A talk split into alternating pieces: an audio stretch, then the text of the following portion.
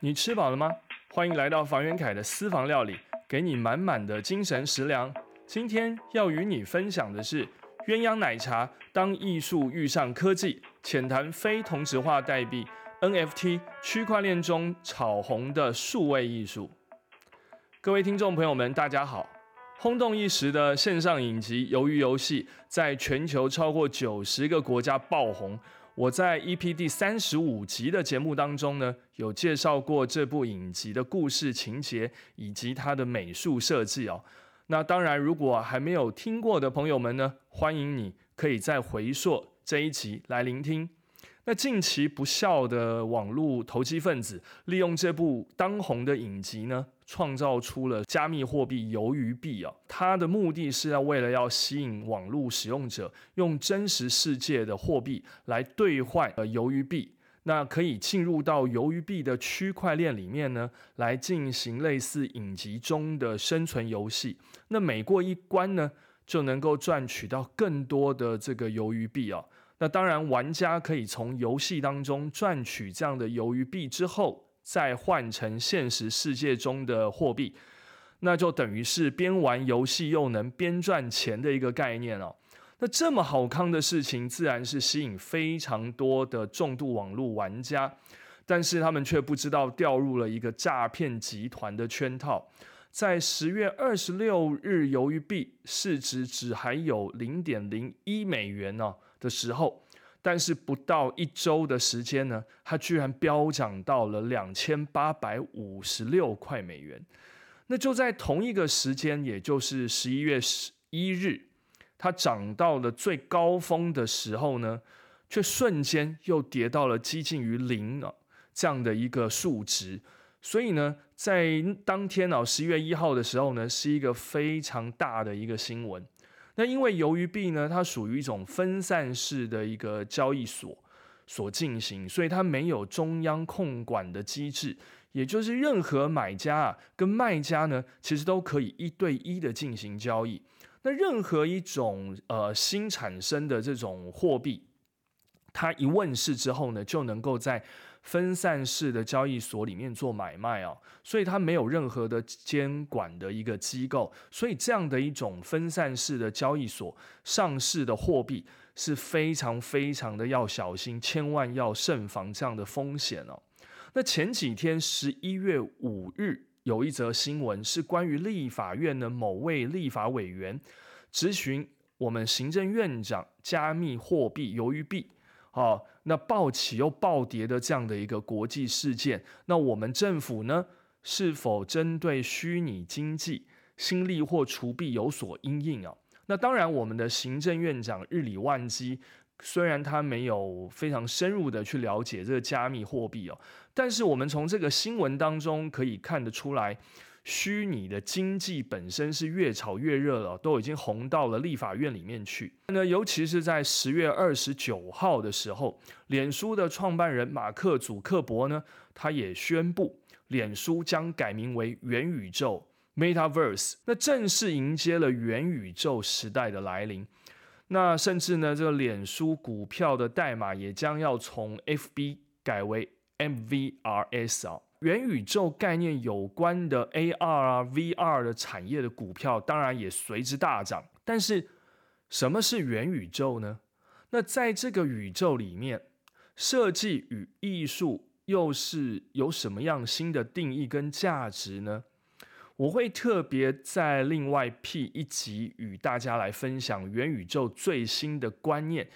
与我个人的见解啊，目前 NFT 也就是所谓的非同质化代币中的故事，因为一旦元宇宙的概念被全球认同之后，那么在这个宇宙当中呢，NFT 非同质化代币与加密货币势必会发挥很大的作用哦，因为连马克·祖克伯也强调。随着 NFT 的蓬勃发展，网络用户可以在元宇宙中购买数位的艺术品，而且还可以在不同的虚拟空间当中随身携带啊。在这个 COVID-19 啊，呃，新冠病毒蔓延的今天，其实全世界的人们吃喝玩乐啊。工作、上课都在网络上解决的同时，其实自从这个二零一七年以来啊，就出现了 NFT，也就是非同质化代币，让数位艺术呢也随之水涨船高啊。那我个人认为，其实数位艺术随着人类病毒疫情时代的挥之不去，也就是说，其实大家都已经做好了与病毒共存的一个打算了。对于网络世界，更是加重的一种过度的依赖。再加上人类呢喜新厌旧的这一种速度，也随着资讯发达而变得越来越快速哦。那再加上一点。也就是避税啊，或洗钱啊，这些国际商业法则的这些漏洞，当然还有上一集我所提出来的数位艺术对于创作者跟收藏者的五大特色与好处，都在在的给了 NFT 非同质化代币市场会繁荣昌盛下去的一个理由哦。但是呢，我在此呢，并不是来跟各位鼓吹啊。去购买 NFT 非同质化代币哦，大家千万不要误会啊！这绝对不是我这个主要以分享设计与艺术方面节目的初衷。这两集谈论 NFT 的目的，主要还是在于独一无二的艺术品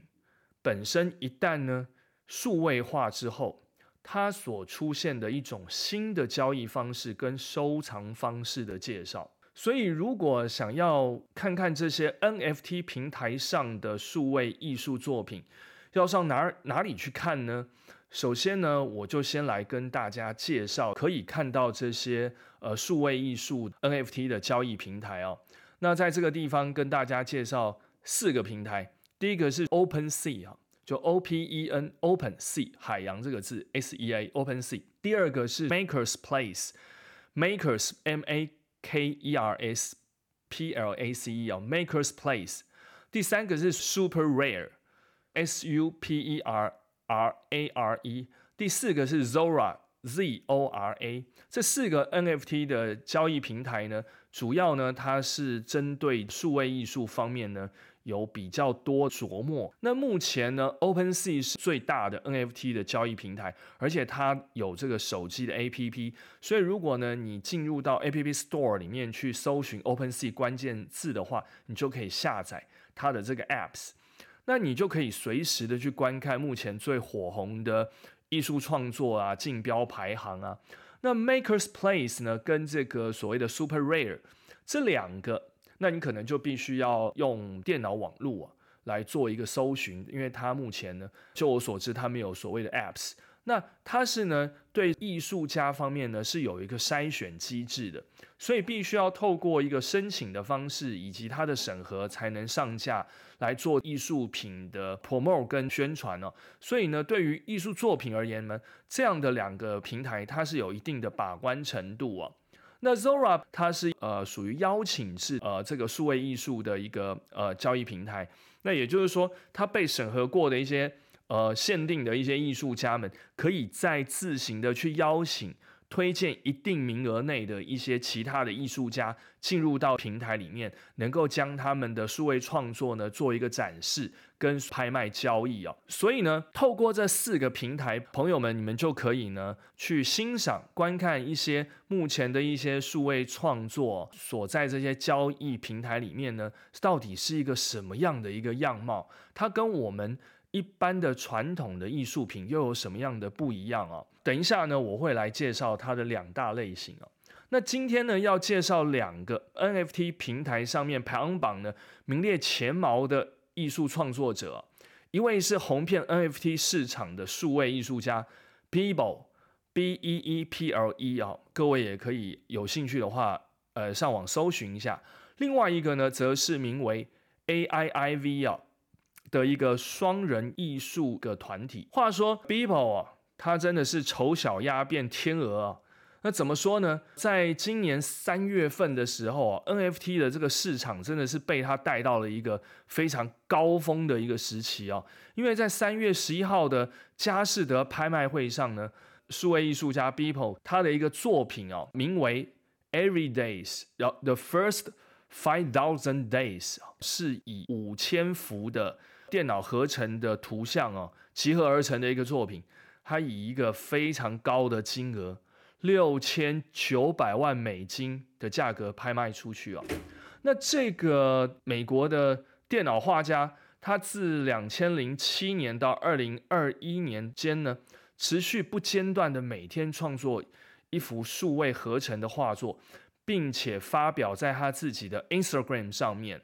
那目前他的 IG 粉丝的人数呢，已经超过两百二十九万人哦，非常非常的了不起哈！相信他的这个毅力啊，跟这个耐力呢，也感动了不少的粉丝。那 People 的这个作品的特色呢，我来介绍一下。他的作品呢，非常的具有科幻未来感。就我个人而言的，对他的作品的描述是这样的：我认为他的这个创作的画风、色彩的饱和呢，具有写实的画风，但是场景呢，却具有戏剧性的效果，像是巴洛克时期的这种画风主义。因为他的每一幅画作都带有故事性，就是当你看到他每一幅画，感觉上好像在诉说一个什么样的故事哦。画中的人跟物呢，却又充满着超现实主义，因为呢，这里面的画作它呢都出现了一些具象的人跟物，可是这些具象的人跟物呢，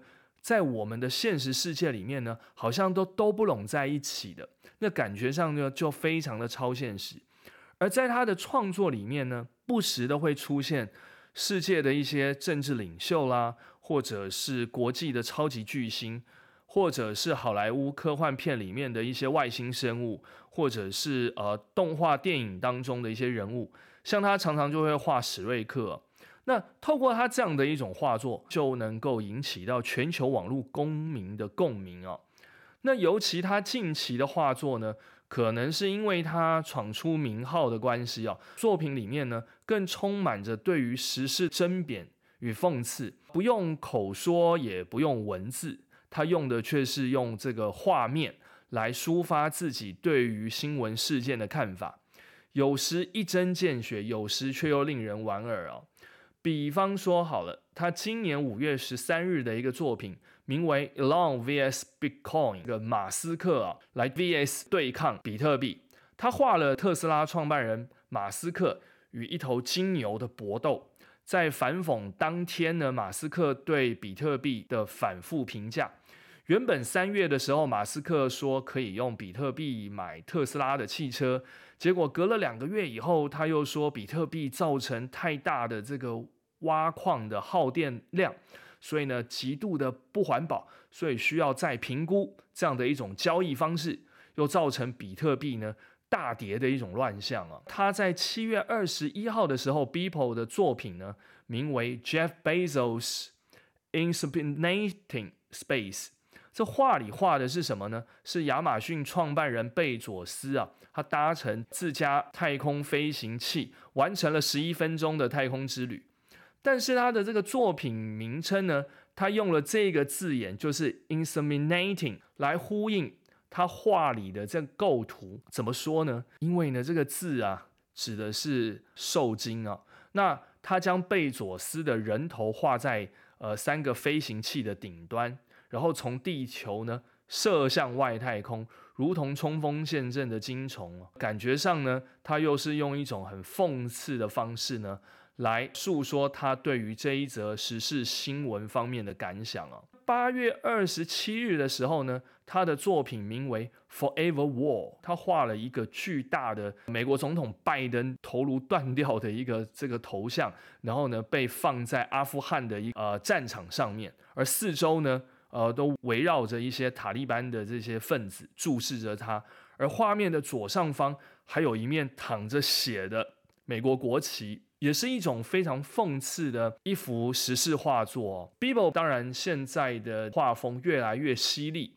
也越来呢越谈论一些时事啊。当然，如果有兴趣的朋友们，可以上他的 Instagram 啊，你打 B E E P L E 啊这关键字就能够搜寻得到，来欣赏呃非常具有特色画风画作。那当然有些画作有一点点的血淋淋，呃可能。呃，也不太适合小朋友们观看。这个部分呢，可能要稍微的留意一下。People 本身他自己都不敢相信，一夕之间拍卖所得让他自己成为亿万富翁哦。自己受访的时候也都说，他觉得 NFT 呢是一个泡沫现象，但 NFT 所使用的共享所有权呢？成为可能性，其实是让创作者啊、让粉丝啊、收藏家啊，能够更建立很直接的一种关系。这种效应会让大家在其他财富投资工具都退潮之后，对于数位艺术有着非常正向的一种期待啊。对他开始好奇他如何一系致富的朋友们，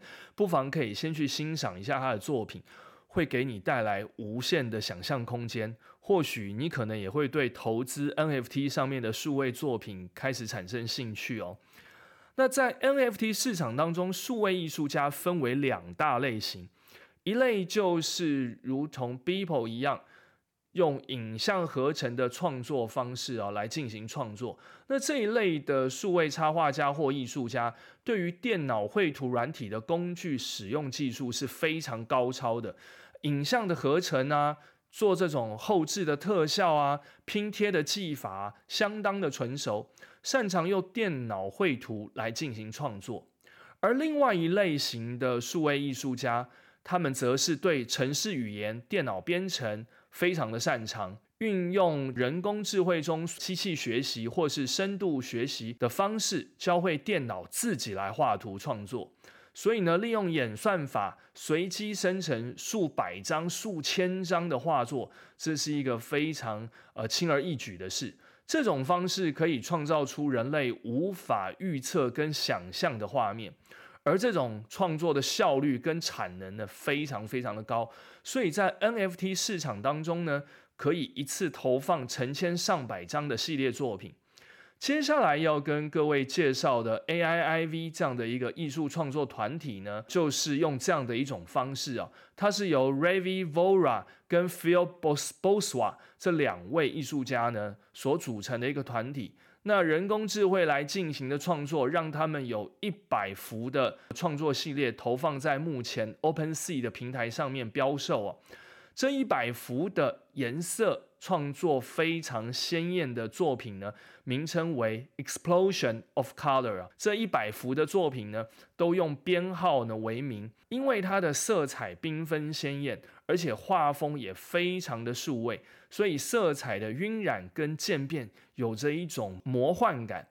又像是悬浮在杯中水里的这种呃色彩墨汁啊。所以呢，不同的颜色。又会不会相互的这种干扰？然后变成浑浊，这一系列的画作在市场上也非常的受到欢迎。我自己个人也非常的喜欢，尤其哦，如果把它输出成实体的画作之后，也非常适合置放在一个很干净或很纯粹的一个空间里面，能够成为空间的端景哦，啊，或者是一个视觉的焦点，会有画龙点睛的效果，成为空间装饰的一个很重要的特色。所以呃，我觉得如果对于想要做居家装饰啊，或者你想要布置一个很空旷或者是比较干净纯粹的一个空间的时候呢，各位朋友不妨去看看他们的作品，或许你会觉得他的作品很适合摆放在这样的一个空间里面。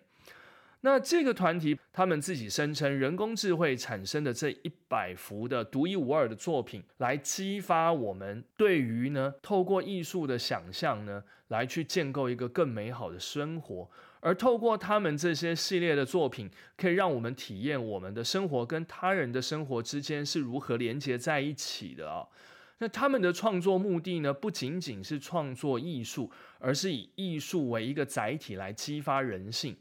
当然啊，他们的作品当中色彩的爆发性跟挥洒性呢，确实是能够给予观赏者很多的想象。没有这种很具象的物件在画作影像当中，只有纯粹的色彩，就能给予观赏者。很多自我创造的不同的情绪产生跟故事的一种想象的可能性，我觉得是非常非常有趣的。那虽然呢，你可以把 Vivo IG 里面的作品呢用手机截图，或者是把刚刚介绍的第二个艺术创作。团体 AIIV 的这些艺术创作，用手机呢，呃，把它截图啊，呃，下载下来。但是他们独一无二的这种所有权是在买家的手里，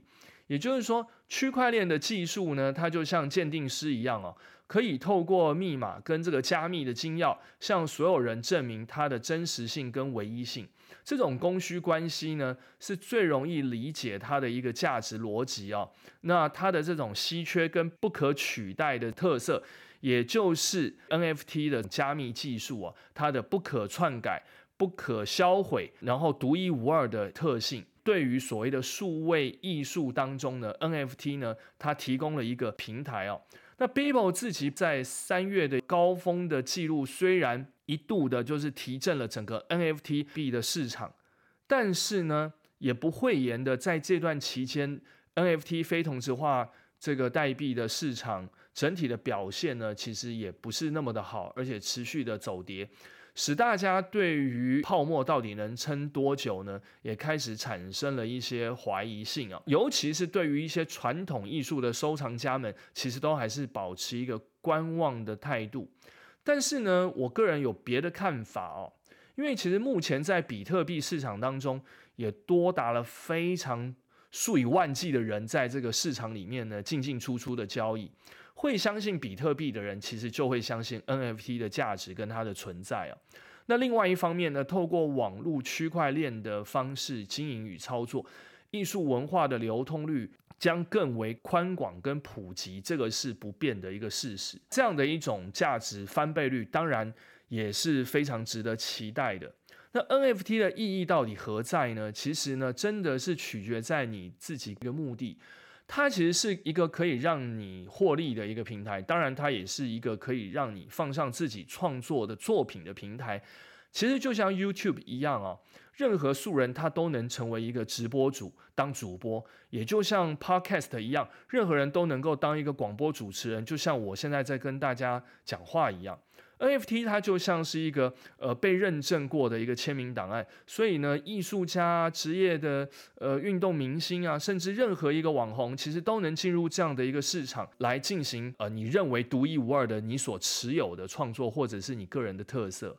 那都能将这些东西被数位化之后拿来做贩售。如果你是一个创意无限却又不受主流青睐的人，或者是你感觉上呢，好像有点没有被发现到，然后呢，所以没有激起更多的粉丝，那又没有办法透过。用这种粉丝经经济，让你能够呢获利，或许啊 NFT 就是一个能够让你扬眉吐气的捷径啊。正如同如果只有一个人可以拥有莫内或者是毕卡索原版画作的话，那 NFT 的目的就是在给收藏家无法复制的东西，也就是说作品的所有权、数位文件。可以呢无止境的复制和贴上，但是透过数位证书进行买卖的 NFT 就表示这样的一个创作者生产的一个虚拟的资产的所有权，它是独一无二的，而能够买下它的买家，当然你也是独一无二的一个拥有者哦。NFT 的热潮吸引了懂得加密货币或网络新时代的一些使用者，至少艺术这件事情透过 NFT 的出现。能让世界上更多的年轻世代族群因为数位艺术而更亲近艺术，我认为这个部分反倒是一个正向的，而且呢，它能打破时空的限制，随时随地的能够接触到当下全世界最新的一些创作跟创意啊，这是一个共生共荣的一种模式，所以我们对于作品都有参与权。我们可以共同拥有的东西，不单单是一个艺术品而已了，而是共同拥有书写艺术脉络跟改变艺术发展的一种可能性。人类曾经共同喜爱的任何东西，或者是任何的创作者，都能被看见，也都能被存放在这样的一个虚拟的世界当中。我们可以说，其实未来的世界，就是所谓的这个元宇宙里面呢。它有非常非常多更被储存、更被发现、更被看见的可能哦。当然，在节目的最后呢，今天的料理是鸳鸯奶茶。鸳鸯奶茶就是所谓的咖啡奶茶嘛。那不知道你有没有喝过这样又是咖啡又是茶的饮品哦？这杯饮料送给大家的原因，就是因为 NFT 的世界目前呢，正处在一个我们呢已知和未知的一个交界上面哦。它也是一个正在进行的进行式。无论 NFT 是否是一种投机为导向，或者是它可能会泡沫化，但是 NFT 非同质化代币的这样的一个区块链，已经对。艺术的潮流与定义，给了我们哦一个新的视野跟见解，所以人类的虚拟与物质世界的关系也越来越暧昧了。那我们正活在一个很暧昧的当下，是否就如同这杯鸳鸯奶茶一样的暧昧呢？你说它到底是茶还是咖啡呢？OK，欢迎你今天的收听，请继续关注我的节目。希望我能够给你带来更多设计与艺术方面的知识分享，谢谢，拜拜。